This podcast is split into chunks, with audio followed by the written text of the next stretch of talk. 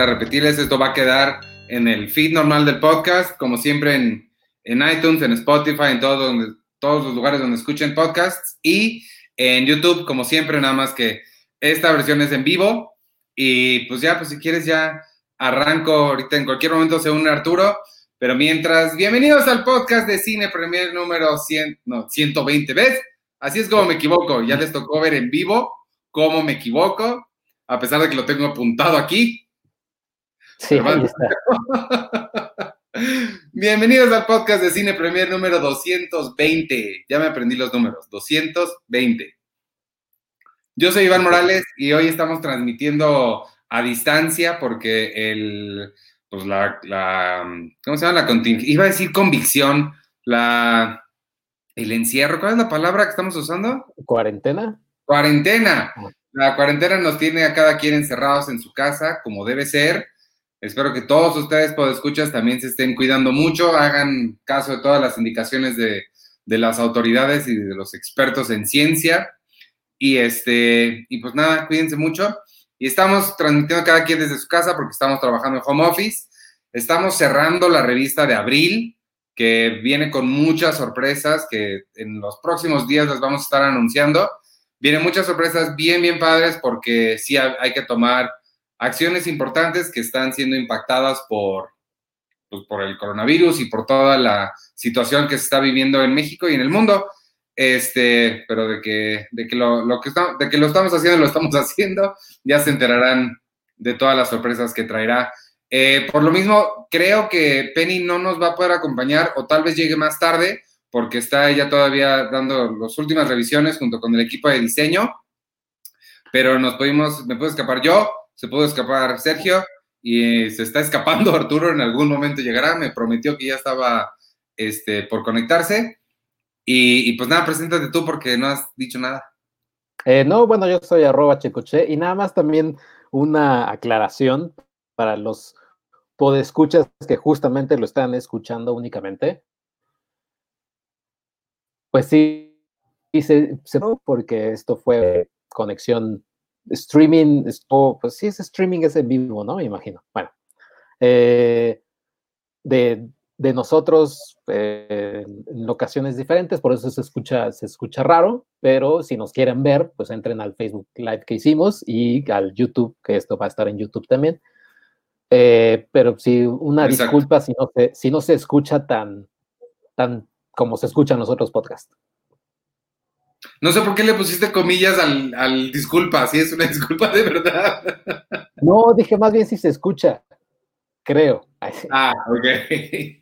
Oye, o como los, o como los chistes luego que creo que sea en Los Simpsons, ¿no? Así de, ay, que Marsh le dice, Marsh del futuro, así le dice, ay, sí, tu papá no va a estar aquí. Así, mamá es videollamada. Así. Casi se me olvida peinarme e iba también a aparecer así todo hasta que me acordé que era video, pues, ¿qué es videoconferencia, video live? Oye, y nos están diciendo en, Facebook Live, en eh, los, comentarios, eh, igual, o sea, para que lo contestes, quizá, pero piensa que también hay personas que nos están escuchando, no nos están viendo, que, que, todos quisieran la colección de, de Blu-rays y de películas que tienes atrás de ti. Es mi orgullo y mi y mi, orgullo, yo, yo no tengo hijos, no tengo ninguna de esas cosas que la gente valora y solo valoro mi colección de, de, películas. Este, sí, es una colección que he estado construyendo a lo largo de varios años y, este, y me sirve mucho porque de repente hay contenido en, en Netflix y en Amazon y en lugares y de repente ya no, lo quitan sin avisarle a nadie y aquí tengo ya una, una buena reserva. Este, están catalogados perfectamente bien en orden alfabético como debe ser. La televisión tiene su, esto, esto como en espejo, entonces a mi izquierda, que es esta, está toda la parte de televisión y todo lo demás son películas y algunos muñequitos por ahí que tengo. Se los describo para los que no, este, no nos estén viendo, pero, pero está padre, gracias por mencionarlo. Sí, este, sí me enorgullece, ¿verdad? Sí, y ahí está Seinfeld, ¿no? Que justo lo estás usando por el podcast. Ah, claro. Seinfeld. Aquí está Seinfeld y, falta una, porque es la que tengo aquí en el, en el reproductor, porque, como les decía, justo acaban de quitar Seinfeld de Amazon Prime, que es donde Carlos del Río y yo la veíamos para hacer el podcast que pueden escuchar todos los lunes. Pero pues desde, la quita, desde que la quitaron la tengo que, que ver desde el DVD. Así que de eso sirve tener medio medios físicos un pues poco desactualizados porque es DVD, pero, pero funcionan todavía. Eh, oye, pues estábamos hablando de Westworld, ¿no? Que ya, que ya estrenó el domingo pasado. Sí, ay, mira, qué padre. ¿Puedo, tener, este, ¿cómo se llaman? Ayudas visuales. A ver. Porque, ¿dónde están? Tengo, ay, aquí están. Me gusta esto de tener ayudas visuales. Ah. Bueno, esta es Evan Rachel Wood. Dolores. Dolores. Este es Teddy. ¿Por qué no ah, le la cámara si la estoy viendo aquí? Teddy. Y este es The Man in Black, que eventualmente sabemos que se llama. Spoiler alert de la primera temporada de Westworld. Eventualmente sabemos que The Man in Black y Teddy, digo, y William son el mismo. Este. Estoy viendo ya la, la, Estoy poniéndome al día porque la verdad es que la segunda temporada vi los primeros dos episodios y luego, pues, me pasó.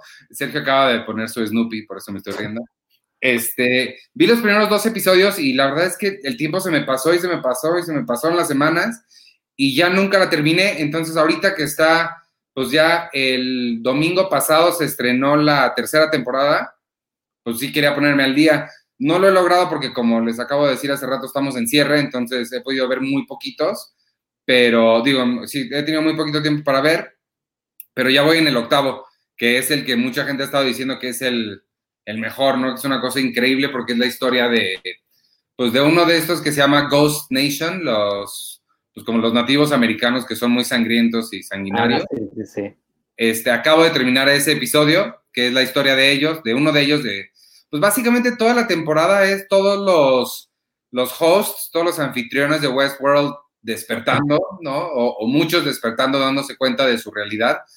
Es un poquito, pues sí recuerda un poco a, Matrix, creo que es inevitable recordar ese, pues, el momento en el que se vuelven conscientes de que su realidad es una simulación. Y, y pues el octavo fue eso, fue justo todo el, el, el viaje de este de este personaje de la Ghost Nation para darse cuenta de, que era un, pues un androide. No sé si él sabe que es un androide, pero sí sabe que su, realidad no es lo que, lo que parece. Lo que me ha, fíjate que lo que me ha decepcionado, no decepcionado, pero esperaba un poquito más. Eh, no puedo decir que me ha decepcionado porque pues, lo que más me gusta de Westworld es todo el oeste. Como saben, a mí me gusta mucho el género western, pero yo pensé que iba a haber más samuráis. Y al, momento, al menos ha habido, creo que, creo que son uno o dos episodios que pasan en el, en el mundo samurai, pero en general no, no, no ha habido tanto como esperaba. Pero sí me está gustando mucho, me está gustando bastante. Sí, nos dice eh, Manolo Lozano que está viendo justo la segunda temporada apenas, espera que no, espera que no digamos ningún spoiler, creo que no hemos dicho. Así pues nada más de la primera temporada.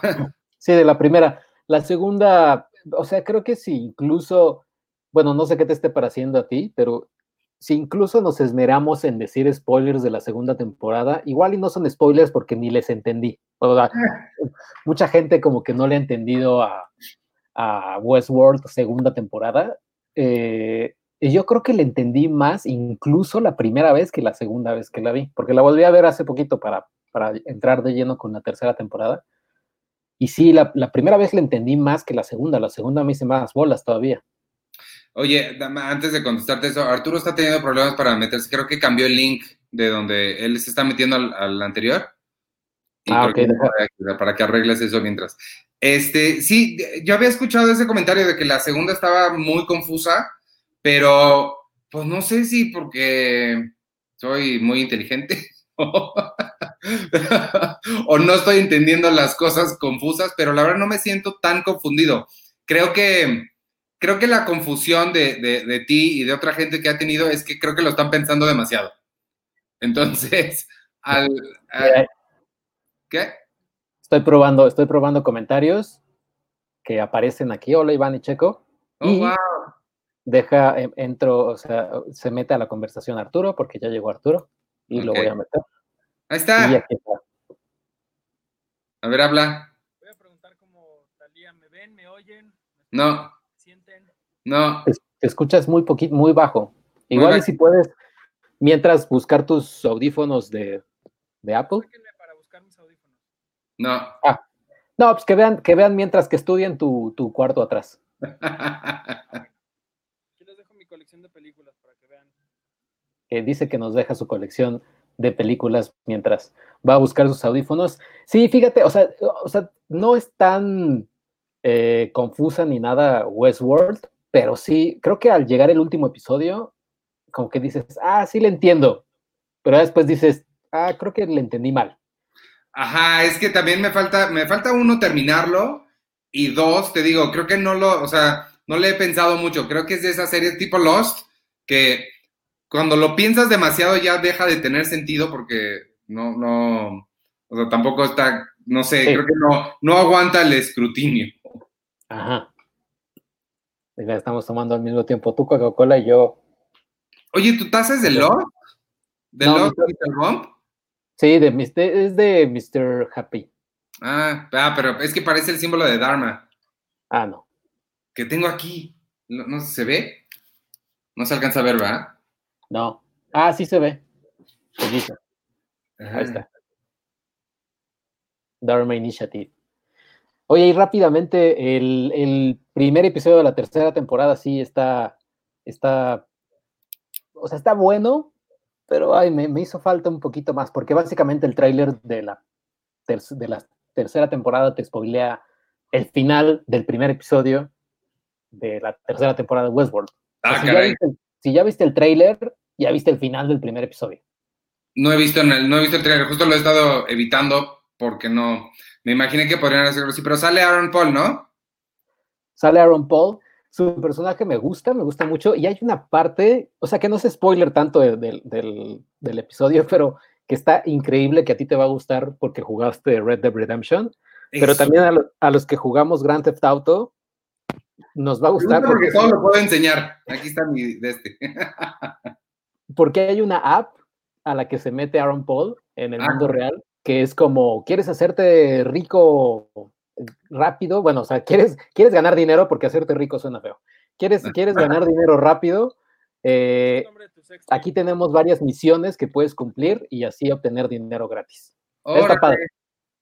Entonces es como un gran Theft Auto llevado a la vida real. Eso suena bien. ¿Ya pudiste conectarte, Arturo?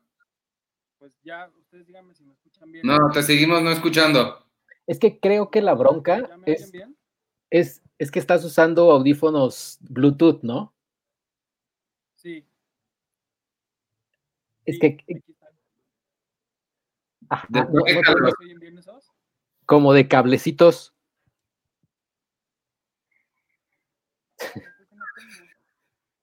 Porque mira, aquí, aquí alguien pone Francisco Centeno, voy a poner el comentario. lo vas a, dice Francisco Centeno que lo vas a traducir en lenguaje de señas. Que no estaría mal para ser más, Para ser más, más, más más inclusivos. inclusivos. Ah, mira, creo que ya está. A ver, ándale. ¿ya me oyen? Ahí Ya. está. eh, Ah, Qué mal estamos para estas cosas, eh, de verdad. Estoy muy mal yo, perdónenme. bien- bienvenido, Arturo, al podcast de Cine Premier número 220. ¿Cómo te llamas? Me llamo Arturo Magaña, ¿cómo están todos? Muy bien. Estamos hablando de la segunda temporada de Westworld. ¿Tú tienes algo que decir al respecto? Que nunca la he No. visto. pues no, en realidad Westworld llegó en un momento en el que HBO ya no estaba en mi vida porque no tengo, entonces he oído cosas increíbles, pero la verdad es que nunca fui parte de esa conversación. Me encantaría, la verdad, serlo porque, pues porque he oído cosas muy buenas. Seguramente en este, en esta, en esta epi- epidemia cuarentena que estamos, voy a tener que verla, o voy a tener más bien oportunidad de verla, pero, pero sí, sí tengo muchas ganas de, de hacerlo. Y ya estamos, estamos viendo, ah, mira, Patricia Arce, les voy a enseñar los comentarios para que la gente que nos está viendo también los pueda eh, Ya ver. se fue. Ah, ya se fue Arturo, dice que, dice que él ya no quiere leer. Que nada más quería entrar a decir que no vio Westworld y se fue. Se fue. A ver, bueno, ahorita yo creo que nos va, nos va a escribir Arturo este, en el WhatsApp Disculpen ustedes las dificultades técnicas, pero mira, lo, lo- lo estamos haciendo pues, como se puede, ¿no? Pero lo hacemos. Sí, oye, eh, yo quería hablar de una película que se va a estrenar en Netflix este viernes, que se llama, eh, déjenles digo, cómo- se llama El Hoyo. Bueno, eh, le pusieron la, ah, se llama La Plataforma o El Hoyo, es una película española. Siento que plataforma y hoyo son dos cosas opuestas. Pues eh, tal cual se llama El Hoyo, mira, a ver si... ¿Ves? Tú tampoco latinas a la cámara. El Hoyo. Ahí está. Estreno este viernes. Dice, es una en una prisión en la que los reclusos de los pisos de abajo comen las obras de los de arriba, un hombre intenta implementar un cambio para igualar las condiciones. Y ya ya, eh, habías platicado de ella cuando ibas a ir a South by Southwest, ¿no? Eh, no, o sea, creo que sí, pero, pero no se iba a estrenar en South by Southwest, se iba a estrenar en Netflix en general. Se estrenó en España en cines, porque es española la película, y es una especie de eh, el cubo combinada con incluso parásitos, porque tiene una crítica social importante. Y se estrena este viernes en, en Netflix, así que por si, por si no tienen nada que hacer y quieren quedarse en su casa. De lo que. Pero, lo, pero a mí me la contaste mejor, cuéntaselas, padre. Ah, bueno, lo que, lo, lo que sucede con la película es que es una prisión eh, que es toda hacia arriba o hacia abajo, como quieran verle, y si yo, y si yo estoy en preso y estoy en el piso 64, me llega de ahí una plataforma, de ahí que se llame la plataforma, me llega una plataforma con comida, pero ya son los restos de la comida de los prisioneros de hasta arriba. O sea, el prisionero que está en el primer piso le llega toda la comida increíble y conforme va bajando la, la, plataforma con comida, pues ya les va llegando a los del último piso, les va llegando pues, las obras y todo lo demás. Y entonces yo quiero subir a través de, no sé, de, de, trampas o algo así, pues todo, todo el edificio para ver, uno, que hay arriba y dos, pues que me toque mejor comida. Entonces es una onda como el cubo y como una onda sci-fi ahí. Y dijiste que es española, ¿no? Española. Pues están haciendo cosas padres los españoles. Se estrena, se estrena este, este viernes. La que me dio coraje que estoy viendo si estrenan es. Hay un comediante que me gusta mucho, de hecho es, es un de mis comediantes favoritos de ahorita que se llama Dimitri Martin. Dimitri Martin. Tiene varios stand-ups ahí en Netflix y él estrena, acaba de estrenar una película que escribió y dirigió, pero creo que nada más es Netflix Estados Unidos. Estoy cruzando los dedos porque en algún momento la estrenen aquí, en el Netflix de aquí, porque, porque me gusta mucho y se ve, se ve padre. Y ya está Arturo otra vez. Y ya está Arturo otra vez. Hola Arturo. Otra vez no te escuchas. Ahora no te escuchas. Parece chiste. O sea, Arturo, Arturo se escuchaba bien al principio. Y luego ya no. Y ahorita ya no. Haz lo que hiciste hace rato. A ver, Oigan, ¿me oyen? Ahora sí. Ahora sí ya. Ah, les decía que puse mi lámpara para que me vean bien, porque como dicen por ahí, no hay gente fea, hay gente mal iluminada. Entonces, si a ustedes les gusta el cine, tienen que saber que tienen que tener una muy buena iluminación siempre para no verse tan mal. Y en estas épocas de cuarentena uno tiene que verse bien, oye, para no, no espantar a la oye, gente. ¿Y conectaste la luz y se te fue la conexión de internet o cómo? Pues no sé qué le hice. Yo la verdad es que cada vez siento que estoy más desconectado de la tecnología, que me siento muy penny el día de hoy con esta lidiando con la tecnología.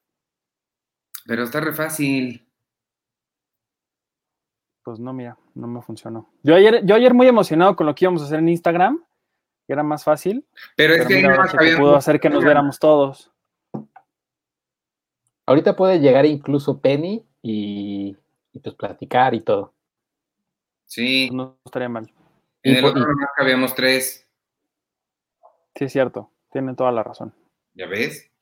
Y que, o sea, y podemos verse y podemos seguir viendo los comentarios de las personas. Ajá. Eso está padre.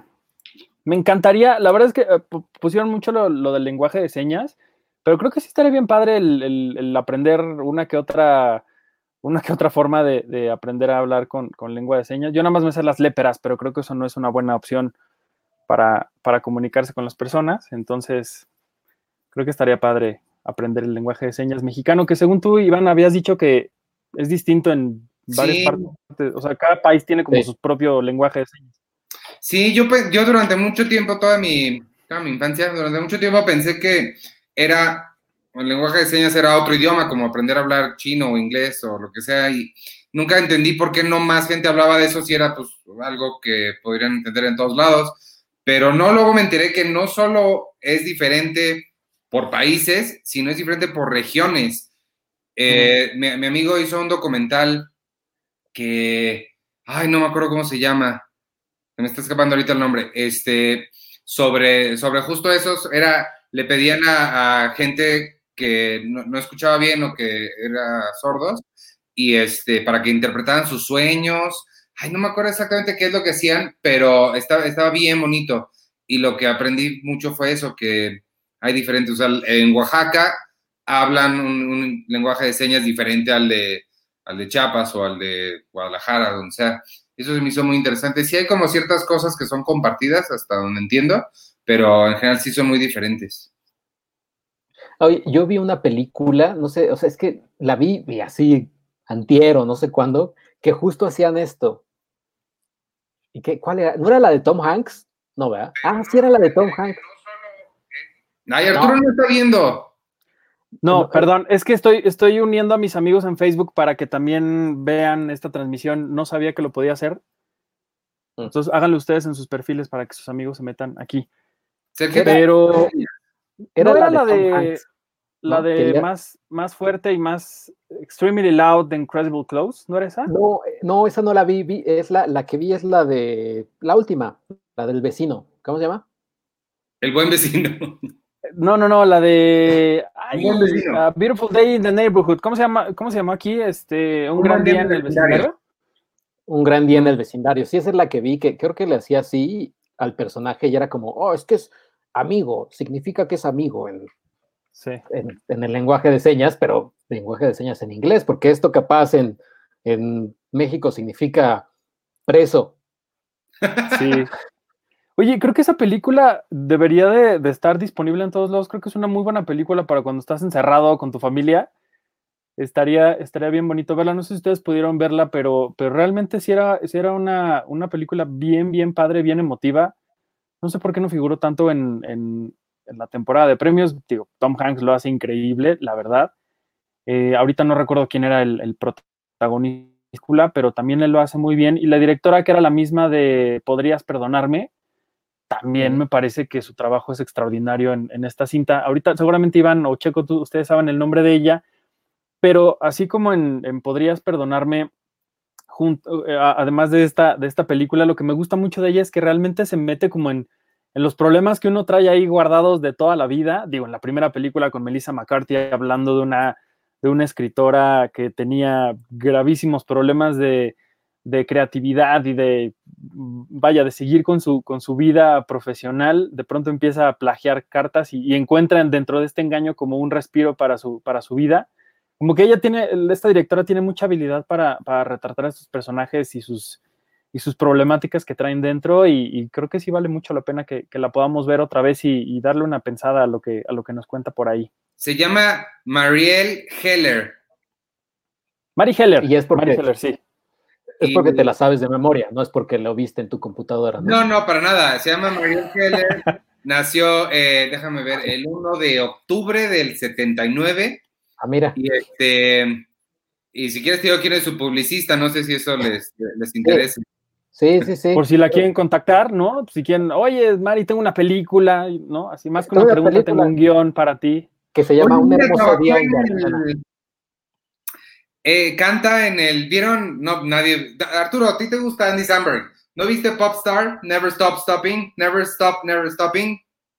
No, nunca la vi. Bueno, todos tienen, Pero- tienen como tarea que ver Popstar Never Stop, Never Stopping, que es un falso documental de Andy Samberg en el que hace un, él interpreta a un popstar estilo Justin Bieber, como alguien así, y es increíble, y esta Marielle Heller hace una canción, ella canta en, un- en el soundtrack, pero véanla porque está en Netflix y vale mucho la pena para ahorita, pues pa- para siempre, no, no tiene, no tiene temporalidad. por, por cierto, eh, anunciaron en Netflix hace unos días, me llegó la notificación de la, de la aplicación, que viene la nueva temporada de Brooklyn Nine-Nine a, a Netflix. Creo que es, no sé si es la quinta o la sexta, que me parece ya es la que, la que hicieron bajo el cobijo de, de NBC. El cobijo. Y bueno, bajo la, ¿cómo se, la administración de, de, de NBC. Entonces, este, qué padre que por fin, digo, vamos una temporada atrás de lo que están transmitiendo en Estados Unidos, pero, pero bueno, si algo necesitamos ahorita reírnos y Brooklyn Nine-Nine es la forma perfectísima de, de hacerlo. Si no mal recuerdo, había un episodio donde todos tienen que guardarse en algún lugar, pero no me acuerdo si estoy confundiéndolo con, con otra cosa, pero según yo es un momento en el que nadie, sí, todos, todos están como recluidos ahí en, el, en la comisaría y no pueden salir. Creo que había como amenazas de, de bomba, me parece, en, ahí en, en Brooklyn, justamente. No sé Medio si te me acuerdas. suena, pero no estoy seguro. Sí, están todos ahí. Ya, ya me acordé. Es una, como que suceden distintos ataques, o más bien hay como una amenaza de ataques ahí en Brooklyn, o algo sucede y está Rosa en ese, en ese lugar. Y entonces todos están ahí guardados porque no pueden salir, porque tienen que estar pendiente de lo que está pasando, no sé qué. Y uno de ellos, no sé si es el, eh, el personaje de Andy Samberg, que decide sal- salirse y escaparse de, de la comisaría y tratar de ayudarla a ella. Creo que es de la última temporada, la que está en Netflix. Que no me es, acuerdo eh, bien. creo, creo que es un homenaje a Die Hard, No, aunque me sonó. Pero ¿quién es Rosa? Pues el, el- personaje de Stephanie Beatriz, ¿cómo se llama? ¿No se llama Rosa? Ah, sí. Pueden hacerle Sí, sí, como Rosa, Iván le ¿no? hizo ver en su memoria. Ajá. Mi memoria IMDB. Ajá, Sí, exacto. con, con tanto personaje que ya hay latino en, en las plataformas, ya no sé si se llama Rosa o no, pero sí, No, sí es sí, sí Rosa. se llama Rosa. Claro. Oye, tengo aquí la pregunta, una pregunta que nos hizo Gabriel Alexander López que dice, 2020 nos dejará con poco cine, compensando todo lo bueno que salió el 2019. ¿Qué opinan? Creo que sí. creo que está, creo que, creo que va a ser un año, híjole, eh, además de, de- de difícil por todo lo que está causando este, esta situación del COVID-19, este, como que nada más en términos de cine, dentro de 50 años que volteen a ver el 2020, creo que sí va a ser un año, híjole, un año difícil. No sé, o sea, en una de esas sí, sí se salva, sobre todo por el cine independiente, el cine pequeño, que podría encontrar salida en, pues en Netflix, en Amazon. El, el otro día Arturo me dijo, yo no sabía que Cine Caníbal, la distribuidora mexicana, tiene su propia plataforma de streaming que se llama Casa Caníbal y este, o sea, todas estas eh, películas pequeñas son las más afectadas ahorita, pero podrían en, en, a final de cuentas resultar las más, pues las más beneficiadas si consiguen estos eh, tratos de, de distribución en plataformas de streaming, mientras que los grandes blockbusters son los que sí, o sea, sí, sí o sí necesitan de los grandes públicos masivos y ellos podrían ser los que más sufran. Entonces, en una de esas, pues sí tenemos un año extraordinario de cine independiente con tres o cuatro blockbusters por ahí espolvoreados, porque esa es la otra, que no sé qué van a hacer. Ahorita, bueno, Rápido y Furioso sí la pasaron para el año que entra, pero Mulan y Black Widow y New Mutants y James Bond las están moviendo para finales de año, entonces también que vamos a tener tres meses allá a final de año atascados de megaproducciones, creo que se van a comer entre ellas mismas, ¿no? Pues sí, porque además en, a fin de año tendrían que salir las películas que van a ir al Oscar. Claro, Entonces, además. Bueno, si es que todo sigue como va, sí, sí tendría que suceder eso a final de año. Yo lo que también creo y tengo muchísima fe en Apple TV y en su cartera gigante de Apple, de que diga, quiero comprar todo lo que se me dé la gana. Digo, uno de los de, de lo que más esperamos en, en, abril, Checo no me dejará mentir, el documental de los Beastie Boys, por ejemplo. Sí, cómo no. Y todas estas cosas que, que Apple TV, bajo la tutela de esta, de esta grandísima empresa, puedan decir, ¿saben qué? Necesito contenido, vénganse conmigo, ¿no? Incluso Amazon, que también de pronto ha, ha, ha comprado muchísimas cosas y nos lo ha, nos lo ha presentado en su, en su, catálogo.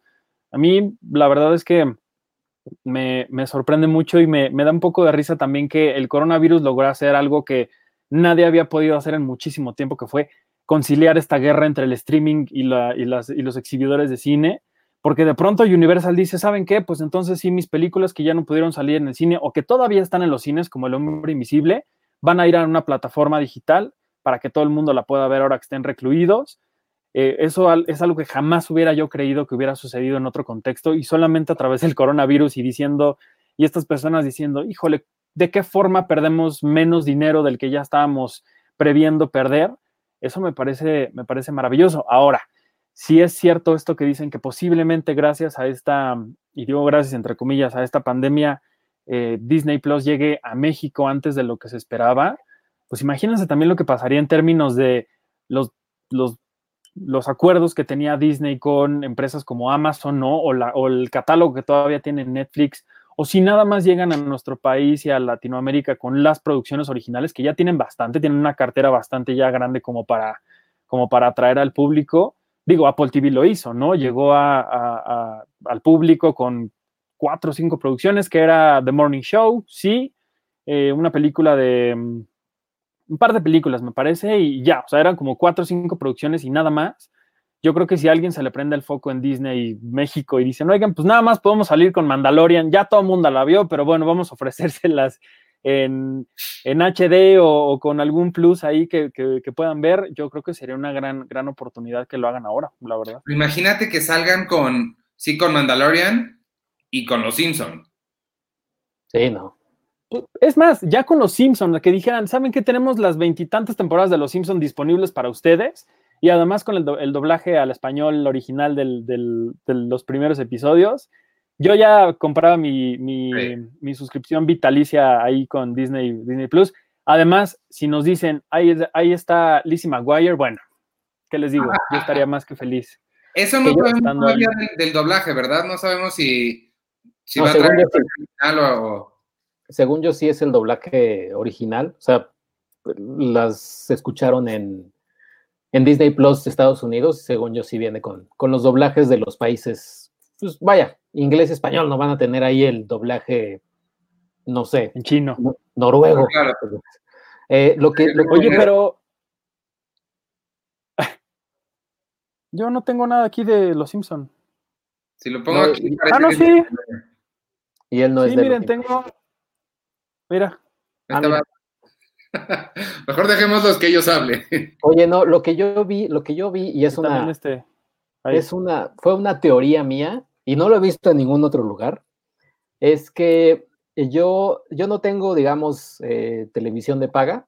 eh, lo único que Checo, tengo es ¿cómo te atreves? lo único que tengo es Netflix, eh, Amazon Prime y también compartido porque por algo, o sea, por alguna extraña razón mi tele tiene la app de Fox. Eh, puedo entrar a Fox a través de eh, la cuenta que tienen mis papás de Easy. Eh, Es Ajá. una, una, una extraña, ¿no? Total que yo veía aquí mucho el meme de, las matemáticas, así. Total que yo veía Fox muy seguido y de unas tres semanas para acá cambió la, el, ¿cómo se llama? El layout, el, el, el menú. Ajá. Ahorita, ahorita está horrible porque eh, para acercarte, para ver qué hay en, en- en los canales en vivo, tienes que acercarte así horrible en la tele. Pero eso me puso a pensar que entonces o una de dos, o es porque se quieren, quieren desligar completamente la app de Fox de la nueva de Disney Plus, que no tiene mucho sentido porque pues, al final de cuentas es lo mismo, o quieren estar haciendo pruebas con los pocos o los muchos que acceden a la app de Fox vía televisión o vía celular, etcétera, para estar haciendo prueba y error de qué está saliendo bien y qué mal en la próxima, en el próximo estreno de la aplicación de Disney Plus. O sea, es- fue como de- una teoría. la pruebas suena lógico. Ajá, porque cambiaron de la noche a la mañana, o sea, tal cual me sacaron de la app, me pidieron, vuélvete a meter con tu nombre y no sé qué. Ah, ya digo, y ya sé por qué tengo esta teoría, porque me llegó un correo a donde, a la cuenta donde tengo este Fox Play, pero el correo es de Disney Ah, y, y dice, eh, ¿estás de acuerdo con los términos y condiciones de Disney Entertainment, no sé qué, bla, bla, bla? Y digo, ah, pues ok. Pero entonces me llegó justo, ¿Estás de justo cuando me lo Palma? ve. Sí, Yo creo que sí. Pues ya, aquí- ya, ya todo la vendimos. Oye, empezamos a hablar ya nos de... posee a todos. No les voy a decir quién para no revelar su identidad, pero empezamos a hablar de Disney y aquí me aparece la gente que se está uniendo y hay una, una, una persona de Disney viéndonos. Hola, persona de Disney que no vamos a revelar su identidad. Walt Disney. o el, el mismo Walt Disney se acaba de unir. Ah, Nos Ya se descongeló Walt. Disney y dijo, a ver, voy a, de- voy a resolver el desmadre que traen, ¿qué pasó? o Bob Iger. Sí, Bob Iger. Walt Disney "Oh, cuando lo Hola descongelaron. amigos de México, soy Bob, I- Bob Iger. Bob Iger. Bobby. Bobby, así le decimos los cuates, Bobby. La otra que podrían poner es también, creo que The Walking Dead también, ¿no? ¿Se iría para, para ellos? Sí, pues sería todo. Justo, justo est- nos decía, nos dice María A. Coria Galindo que yo no puedo acceder a Fox, hubieron cambios y no dejan acceder con proveedores. Pues sí, Ah, o sea, ah, bueno, sí, no, creo que no, porque yo tengo una, eh, sí, creo que sí tienen razón, creo que no dejan acceder con proveedores, dejan acceder como con una us- username y un password que tienes ahí. Mira, ahí te Hmm. están explicando. Pablo Hinojosa nos está explicando. Dice, Checo, lo que pasó es que antes la app de Fox en todos lados unía Fox y Fox Sports, pero ahora que Fox Sports no es parte de Disney, hicieron un súper desmadre con sus apps porque tuvieron que sacar esos contenidos. Y sí es cierto, y ¿sabes por qué me, estoy dando cuenta? Porque nunca vi canales de Fox Sports y hasta ahorita que lo mencionas, me estoy dando cuenta de, de la ausencia de los mismos canales. Claro, es que, no, pero además ESPN también es de Disney. Ah, Sí. sí, es cierto. Pero acuérdense que aquí en México, justamente por eso, no creo que van a tener que vender Fox Sports porque no pueden tener los dos. Creo que, no, la verdad no estoy muy empapado del tema, pero había oído o había leído más bien que la ley mexicana no les permitía tener ambas señales de, de deportes y me parece que el área de, de Fox es una de Disney que está por ahí, podría explicarnos mejor, pero, pero sí, tenían como que vender alguna de las dos porque no podían tener todo el pastel. Digo, que ya de cierta forma lo tienen muchas cosas. Saludos, persona de Disney, por cierto. Pero, pero sí, creo que era un tema más o menos de, de, pues vaya, de- del monopolio de esto. Quizá por eso a lo mejor no puedas ver, no puedas ver eh, Fox Sports. Pero y también ahorita con esto del coronavirus ya creo que ya cancelaron los deportes, ¿no? Entonces, Eh, Sí, también. No, están jugando a puerta cerrada, ¿no? algunos, Algunos. hay otros que dependen de la gente. Sí, algunos sí, pero ¿Cuál? O sea- ¿Qué, qué depende de la gente? La Fórmula 1, por ejemplo. Ah, O sea, esos no se televisan, no, eso no, por ahí no, por ahí no entra el negocio. no tengo idea. Bueno, yo estaba viendo hoy que re- retrasaron el- la realización del especial de, de Friends por el coronavirus también. ¿Pero por qué? ¿Era en vivo o con gente o qué? No sé, supongo yo que por el, el tema de estar juntos, más de seis personas en un lugar, la verdad es que no lo entiendo. Sí es un poco extraño, la verdad, pero me parece un poco ilógico en el sentido de si había un momento ideal para lanzar HBO Max en Estados Unidos era este. Pues sí, si tenían ya, si tenían ya esto que era el, el reencuentro de Friends a la puerta y que la verdad es que aunque nos anunciaron eh, que iba a ser el gran reencuentro y para muchos no les pareció pues tan emocionante que sean nada más ellos reunidos platicando eh, de sus anécdotas, a mí me encanta la idea, pero creo que si había un momento ideal para lanzarlo era este, entonces no sé por qué habrán querido como no hacerlo, no sé si les, le tienen miedo a una demanda de estos seis amigos de híjole, por su especial me, me, me contagié de coronavirus, no lo sé, o a lo mejor uno de ellos tiene, a lo mejor Joey, Joey que seguramente tuvo una que otra enfermedad venérea, seguramente puede tener coronavirus, entonces no sé si, el- si por eso hayan decidido suspender la, la realización, no tengo idea. Pero sí, sí es, un, es un grave error, creo, por parte de ellos no lanzar la plataforma ahorita. sí, va, sabemos si, si eso va a afectar a HBO Go aquí. No, No tengo creo. idea. no sé. Ojalá se meta alguien de HBO ahorita. Sí, Pero yo supondría que el, que el plan lógico sería llevar HBO Max a todo el, a todo el mundo, ¿no?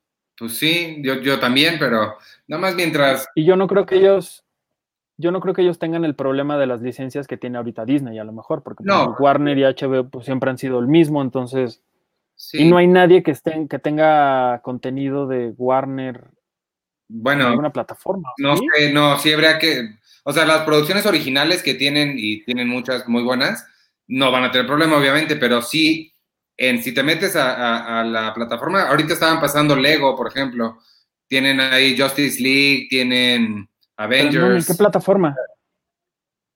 en HBO.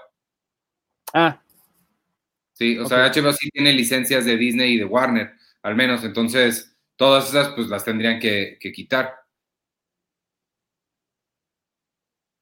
Está bien raro, debe ser, ha de ser un mundo complejísimo eso de las licencias para dónde lo transmites. Yo, yo lo que creo también es que como todo esto fue tan apresurado, o sea, en, en realidad, ¿cuánto tiempo tenemos que se anunció Disney Plus para ahorita? Yo creo que es un poquito más de un año, o sea, no, no tiene tanto tiempo y hay que tomar en cuenta que todos los acuerdos que tenían junto con otras personas, pues, debe ser enorme la cantidad de acuerdos, eh, contratos, licencias que no pueden arreglar de un día para otro porque pues eso ya Sí. está estipulado desde antes. Sí. Entonces, No sé.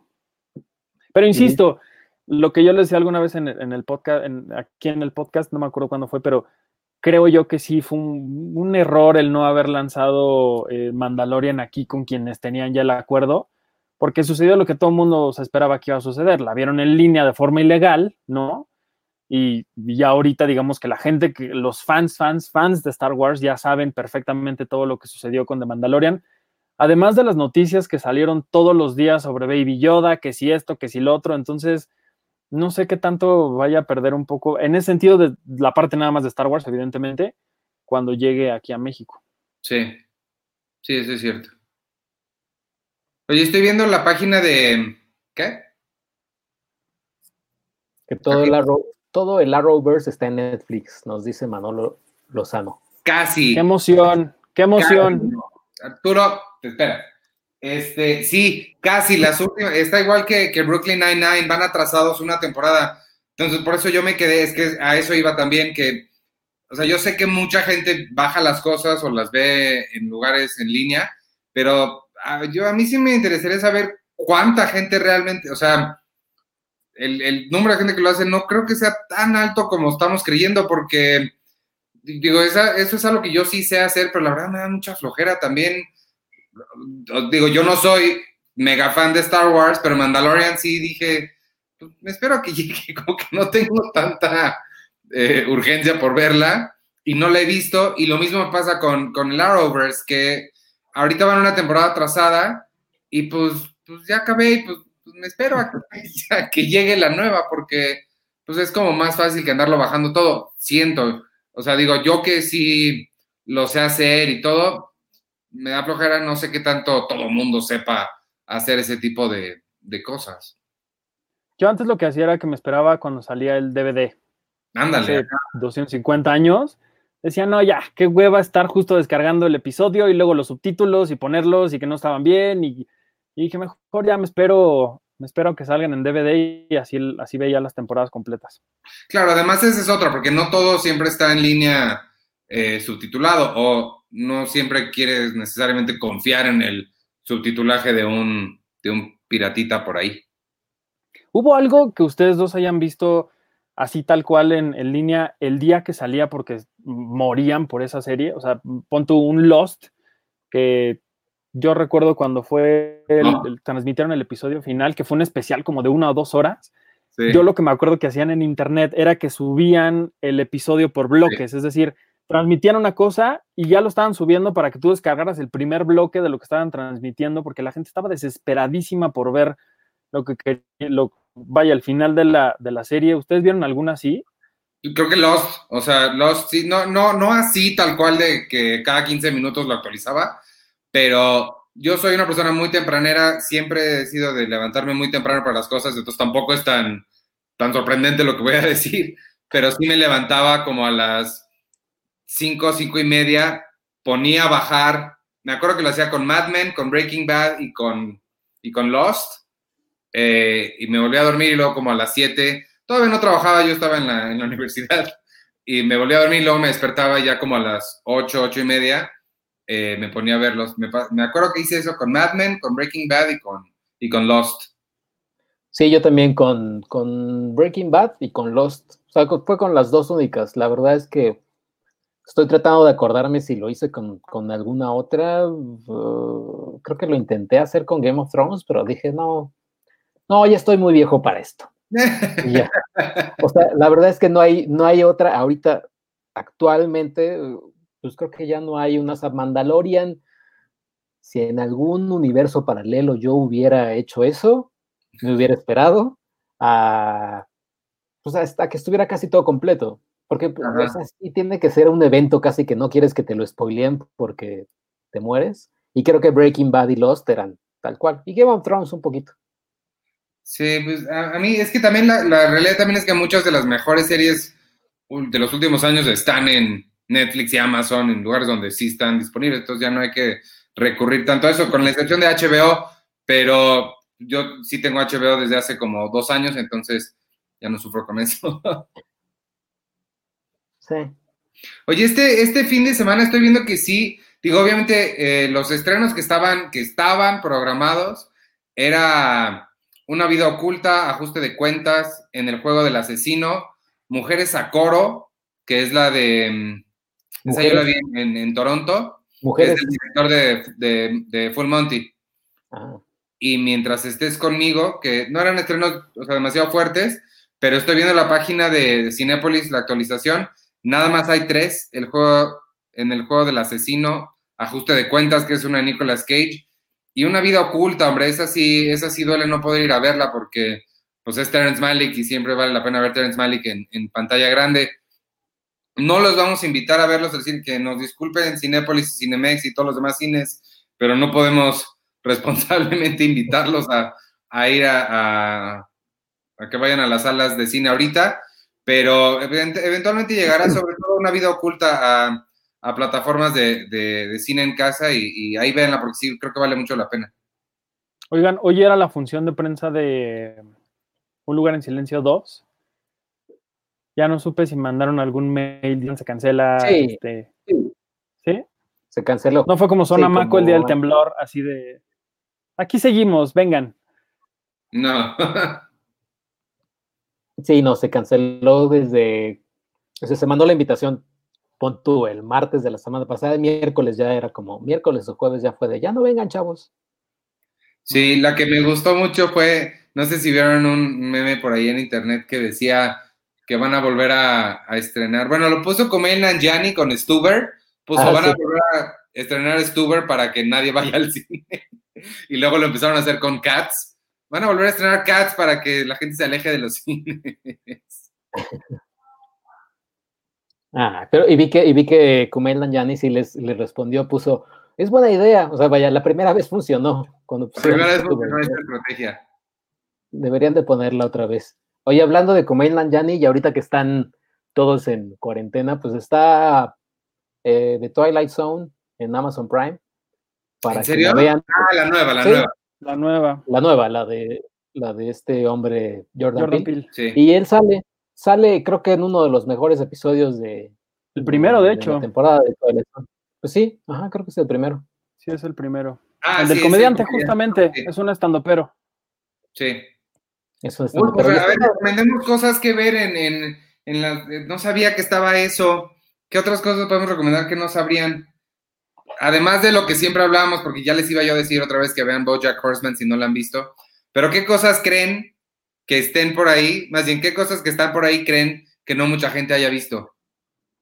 Yo, yo lo que les recomendaría es de que no le tengan, no le tengan miedo, sean personas valientes y arriesgadas. Entren a Blim.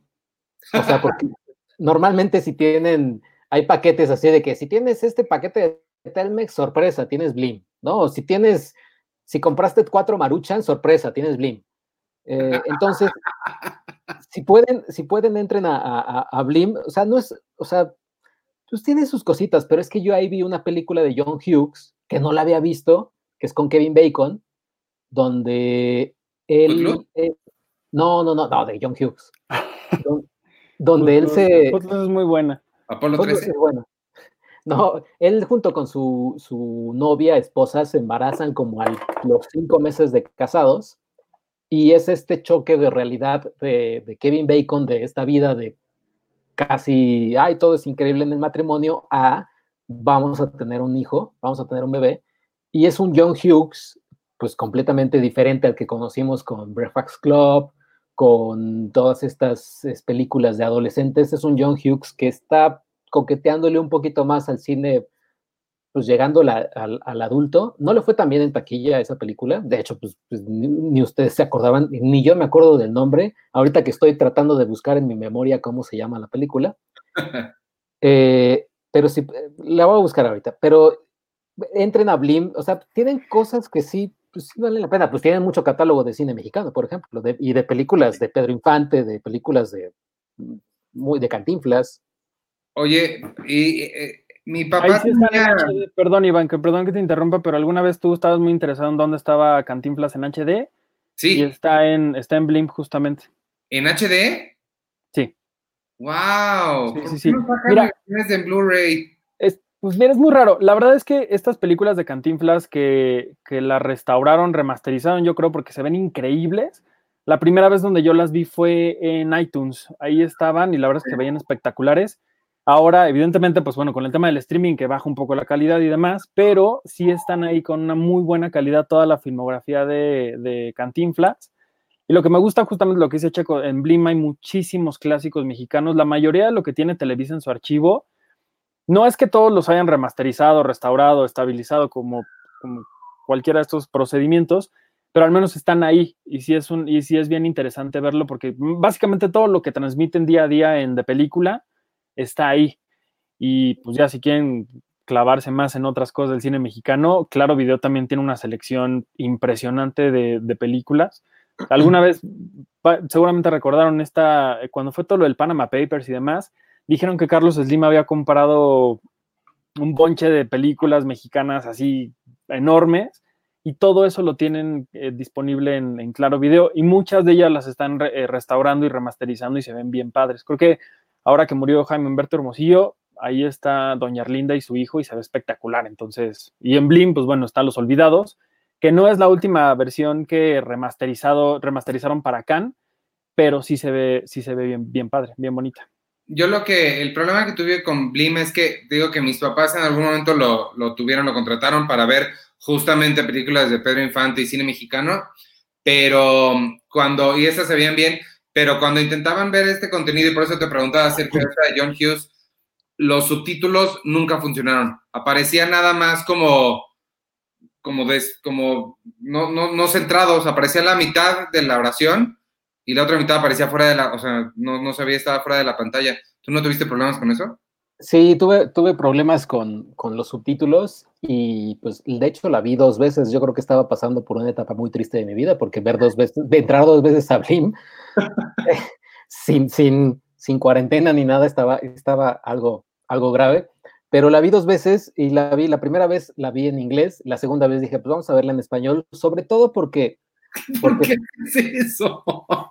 es que, es que creo que ver películas ochenteras o noventeras con doblaje en español, que era, no sé si me atrevería a decir que es como una época muy dorada del doblaje de, de- de películas, porque Sí. pues todos recordamos Volver al Futuro en español, o E.T., o Goonies, y Totalmente. todas las películas ochenteras, o sea, la de eh, Ferry, Ferry Bueller's Day Off, Ajá.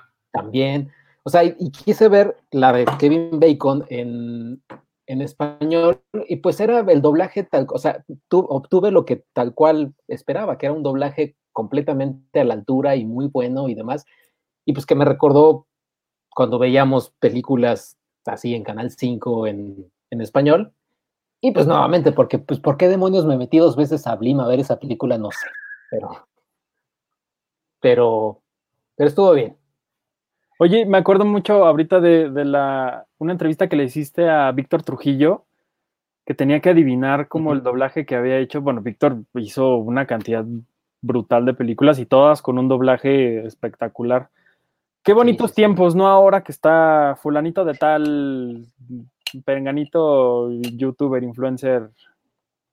pues digamos que le hacen, le hacen, o sea, vaya, no lo hacen horrible ni nada por el estilo, o sea, es, es un, es un trabajo, digamos, normal, pues, pero pues obviamente un, un actor de doblaje pues, le puede imprimir un poquito más de, de matices. Digo, no lo hacen horrible, o sea, si yo me metiera ahí a hacer un doblaje, sí sería espantoso y sería una cosa horrorosa, porque sería- ¿sabes, sabes por qué no lo hacen tan mal? Porque los directores de doblaje, que son personas que se han dedicado al doblaje toda la vida, al menos yo creo que ellos sí le dicen, a ver, güey, espérate, tienes que hacerlo así y así y así, ¿no? Y ahí hablamos de personalidades increíbles. Alguna vez un- una grandísima persona del doblaje me dijo, yo me he rehusado muchísimo a trabajar con estas personas, pero hay un momento en el que no puedes, o sea, tantas veces, no puedes decir tantas veces que no porque pues, es eso o, o chambear, entonces, pues no, no, queda, no queda de otra.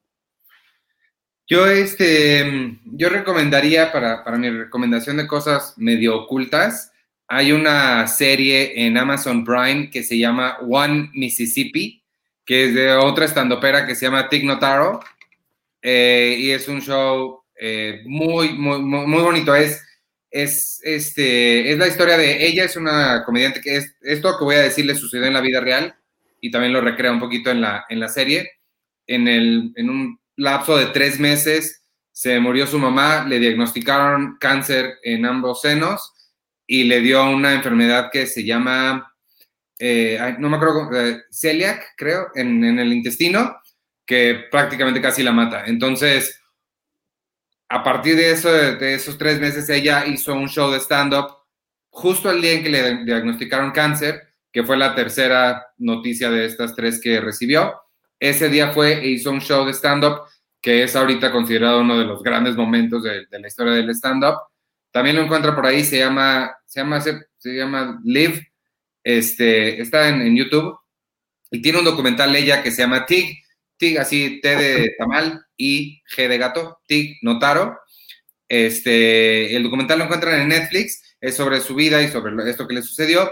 Y luego hizo este show que se llama One Mississippi para Amazon, en el que ya ficcionalizó un poco su historia, porque después de que le pasa esto, se regresa a, Mississippi, que es de donde, ella, de donde ella es originalmente, para ayudarle a su papá después de la muerte de, su mamá.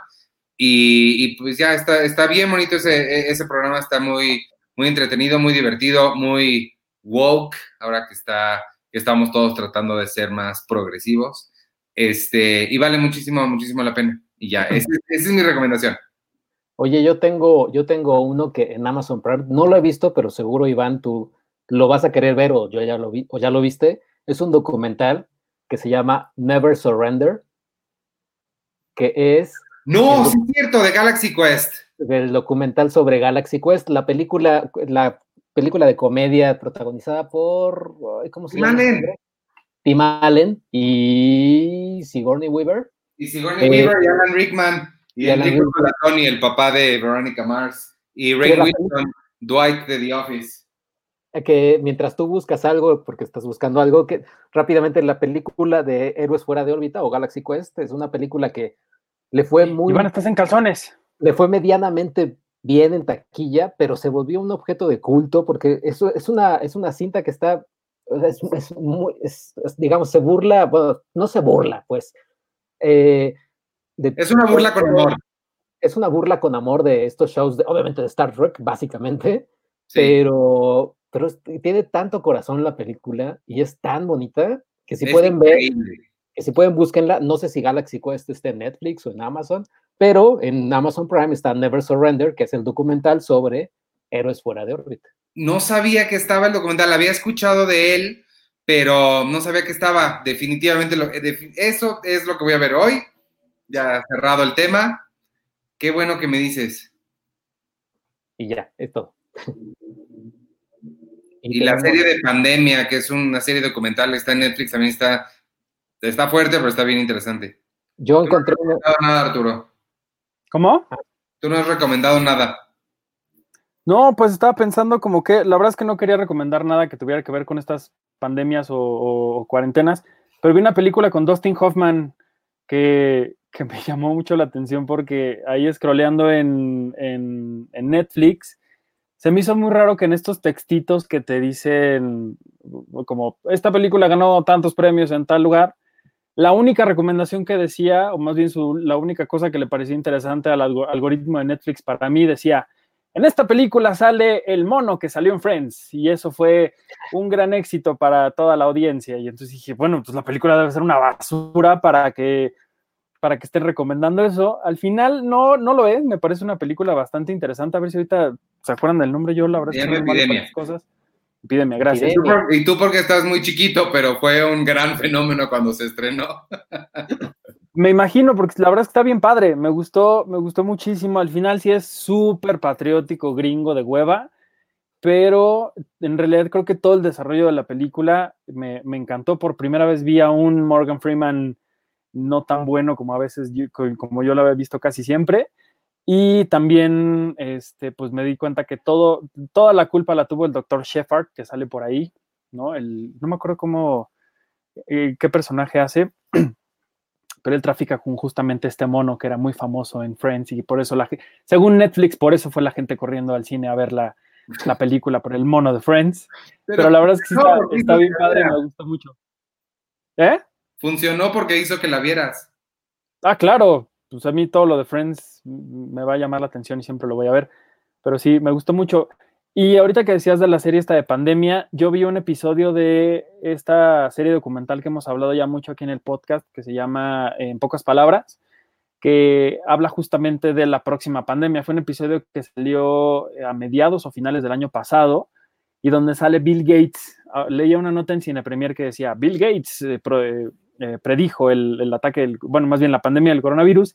Y justamente en este, en este, en este episodio de 20 minutos, en el que te explican tal cual las, las pandemias que han ocurrido en el mundo, cómo las han solucionado y lo fácil que es decir, para, para solucionarlas tienes que tener una higiene increíble, ¿no?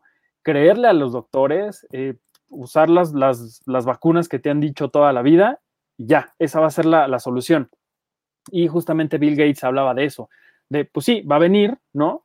Va, va- es, es inminente que va a suceder, pero también estamos trabajando desde ahorita para que cuando llegue las cosas no sean tan graves y nos ocurra lo que nos ha sucedido en el pasado. Y me gustó muchísimo cómo, les digo, en 20 minutos nada más esta, esta serie documental nos dice las cosas como son, de una forma clara, directa, sin, sin matizar, sin romantizar nada, diciéndonos va a pasar, pero tenemos a grandes personas en el mundo entero que están trabajando para que cuando llegue no sea tan, tan horrible y tan, tan dramático. Y creo que ahorita, con, como lo estamos viviendo, en el que realmente nos están diciendo la única forma de cuidarte del coronavirus es tener una higiene increíble, lavarte las manos, no tocarte la cara con las manos sucias, es decir, quedarte en tu casa. Es tan fácil que quizá puede ser resultado de, este trabajo que se ha ido realizando en, a lo largo de muchos años de, de, de personas realmente visionarias de la ciencia que, que, no sé cómo diablos le hacen para adelantarse tanto a, a, a su tiempo y, y, ir calculando lo que va a suceder y cómo van a reaccionar ante eso. Ok. Vean eso. Este, pues ya vamos, no sé si quieres leer, nos faltó leer algún comentario, ¿quieres leer alguno? O ya Eh, nos vamos. No, o sea, básicamente nos dicen, eh, Analí González, Amazon Prime también tiene en su catálogo muchas películas de la época de oro del cine mexicano. Eh, Gabriel, Ah, sí, Alexander, cómo no. Gabriel Alexander López dice, deberían estrenar New Mutants, si le va mal en taquilla pueden echarle la culpa a la cuarentena. Eh, dice Manolo Lozano Pineda también, para estos tiempos de cuarentena yo recomiendo el stand-up el stand-up de Hannah Gatsby que se llama Nanette. Uy, Nanette, sí, claro. Eh, saludos a, a, a, Leti, a Leti Ortiz. Eh, y dice Manolo Lozano también la serie Please Like Me. Y me pregunta si ya vi Cats. Sí, como no. Eso, eh, Cats era un evento cinematográfico que no me podía perder. Creo que ustedes dos no la han visto. No. Creo que es, es, Yo no la vi, pero además tú la viste con el corte que no tenía los efectos que después sí, arreglaron. Con la manita ahí de, de, de Judy Dench, eh, que, no, que no la noté. No, no, digo, ya estaba, ya era el final eso, yo ya estaba casi desmayado de todo lo que había visto, pero... Drogas. Drogas y demás, pero... Pero sí. Hubo gente que la vio en drogas, ¿no? Este, justo Seth Rogen publicó, creo que antier, un par de tweets mientras estaba viéndola. Y dice que pues no le estaba entendiendo ni madres. pero, pero sí, Luis Estardo Escobar dice, Iván, qué bonita colección. Gracias, eh, gracias. Valdivia Underprice dice, ¿dónde está Penny? Porque me imagino que ella llegó ahorita al final. Sí, yo creo que ya no, ya no nos va a acompañar. Nos había dicho que es que está revisando ella las últimas pruebas de, de la revista porque estamos también en cierre. Nada más que esta, esta cuarentena nos permitió conectarnos así porque usualmente ahorita estaríamos en la oficina, todos demasiado concentrados para poder hacer algo. Pero ahorita, como estamos en casa, sí tuvimos un poquito más de chance nosotros, Arturo y yo, para, para dejar el cierre tantito de lado, pero ella sí se tuvo que, que quedar allá haciendo sus, sus pruebas, o al menos eso nos dijo. Eh, dice Sandra Pérez Amador, hola, ¿qué opinan de Kingdom? Saludos desde Rosarito, Baja California. Kingdom me imagino que es la serie coreana que está, me imagino, en Netflix. No la he visto. Eh, sí, no, yo tampoco. Es un buen momento para verla. Ajá. Y Rosarito es muy bonito, ahí filmaron Titanic. Ah, sí, yo fui ahí a, a ese, fui a los estudios de Baja, ¿cómo se llama? Baja Fox. Baja Estudios. Ajá, y este, aquí fui. Ah, Point Break, al remake de Point Break, Uh, años. Ajá. hace- hace- dice, Ahí Luis, conocí. Ahí conocí a Stevie de TV. dice Luis, Luis Estardo Escobar, Arturo, tu colección está muy bonita, necesitamos ver más. Y Checo, Muchas qué, boni- gracias. qué bonita bicicleta. Muchas gracias. No sé qué más enseñarles. Bueno, tengo aquí uno de mis tesoros más preciados de la vida, que es una colección de un señor que se llama Guillermo del Toro, que me la firmó. A ver si ahí está. Creo que eso es lo, lo más preciado que tengo aquí a la mano. Bueno, eso y, y esto que me compré en, cuando me mandaron a Star Wars Celebration. Miren, no les voy a decir cuánto me costó, porque mi, mi tarjeta de crédito pues es una vergüenza, pero, pero esto sí me, me encantó tenerlo. Pues, de- es la única cosa que he comprado en estas convenciones de cosas súper carísimas de, de colección. yo Yo no tengo he este. mucho. Mm, No sé qué más, no sé qué más enseñarle que tenga aquí a la mano. Digo, Mira, tengo a Otra Rachel vez. edición limitada. Atrás de mí tienen, pueden ver toda mi parte de mi, de mi colección de, de películas. Por aquí atrás está una de Batman, de la trilogía de, de Christopher Nolan. Y por ahí en la pared está una cosa que me regaló Checo que es increíble, que es una cosa autografiada por Tom Hanks, que seguramente si se rompe el vidrio saldrá coronavirus por ahí. Pero, pero sí está bien padre, porque es, la, es, una, es la portada de Capitán Phillips, que está firmada por, por Tom Hanks. por Tom Hanks. Y por el ya, Capitán pues, Phillips. Pregunta Aranza que si van a hacer home office durante esta cuarentena. Sí, las próximas semanas estamos todos en todos aquí. Está cada quien en su casa. Y ahorita sí, atrás, atrás de ti pasó. este, sí, porque sí, ahorita que hay que extremar precauciones. La razón para extremar precauciones es que es mejor sobre reaccionar sin entrar en pánico, por supuesto, ni nada, pero sí hay que extremar precauciones en, en los cuidados. Y ya. Y ya. Pues vámonos entonces, si ya no tienen nada más que añadir, este, mandémosle un saludo a arroba Penny Oliva. Analí González, solo tienes a Rachel. No, ¿cómo güey? ¿Qué? A ver, ¿cómo güey? No puede existir una Orphan Black solita. Ahí está Rachel. Ese es esta. ¿Cómo se llama? Porque no me acuerdo cómo se llama esta. Bueno, esta. Las tengo todas. Mónica se llama. ¿Cómo se llama Mónica? Ay, Dios mío. Bueno, Allison. ¿Por qué le estoy enseñando esto? Los podescuchas que nada más están Pues no. fascinados con esto, con este segmento de muñequitas de Iván. Y este, y ya, ahí están todas. Bueno, vámonos entonces, nos escuchamos la semana que entra. A ver si Elena, exacto. eh, se llama Elena. Este, a ver si no, pues a ver si no se nos ocurre hacer otra vez esto a lo largo de la, de la semana, de la cuarentena, para no aburrirnos y para darles algo que hacer a los, a los podescuchas en su propia cuarentena. Este, pero si no, nos escuchamos la semana que entra. Síganos ahí en todas las redes sociales de Cine Premier, arroba Cine Premiere, con la E al final, ya lo saben. Y en el sitio hemos estado publicando muchas y vamos a seguir publicando muchas cosas, pues padres de recomendaciones, actividades y cosas que pueden hacer ahorita en la, en esta cuarentena para que se queden en sus casas. De verdad hay muchas cosas fuera de, nada más estar picándole ahí a ver qué, se encuentra en la tele. Hay muchas cosas padres que, que pueden hacer este, sin exponerse, sin hacer nada de, de, peligro para su salud o la salud de otros. Y, y, nada, esperen la sorpresa que tenemos de la revista impresa próximamente. Todavía no les quiero decir exactamente qué es, pero yo creo que incluso igual y mañana o el viernes anunciamos qué es lo que vamos a hacer con esa. Les prometo que les va a gustar, va a estar bien padre y, este, continuaremos. Yo soy arroba Iván Morales y, y pues nada, despídense ustedes. Eh, yo soy. Checo no está. No está. Checo. ¿Cómo no? Sí estoy aquí. ¿O tú me ves? Arturo es el que, el que. Yo no te veo, te veo con un circulín.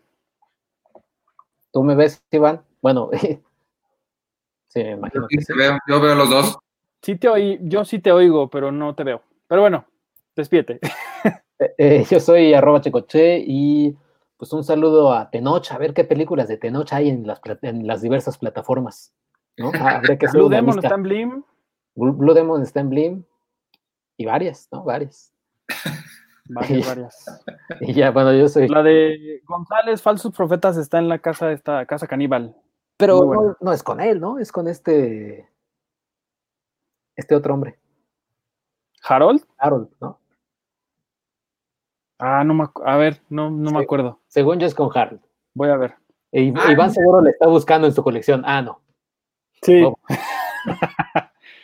¿También tienes González Falsos Profetas, Iván, en tu colección? No, pero ¿sabes qué tengo que te va a sorprender que tenga? ¿No me lo vas a creer? ¿Te acuerdas de este o ni te enteraste? Claro. Está Luis Mandoki. ¿Quién es el señor López? quién es el señor López. Ahí está. Que es una historia, la historia de la distribución de ese documental es bien interesante, ¿eh? pero bueno, será para la otra. Eh, pues ahora sí, despídete, Arturo. Yo soy, gracias, yo soy Arturo Magaña, me pueden seguir en arroba Artur HD. Cuídense mucho, les mando un abrazo, tranquilos, que todo está bien, nomás quédense en sus casas.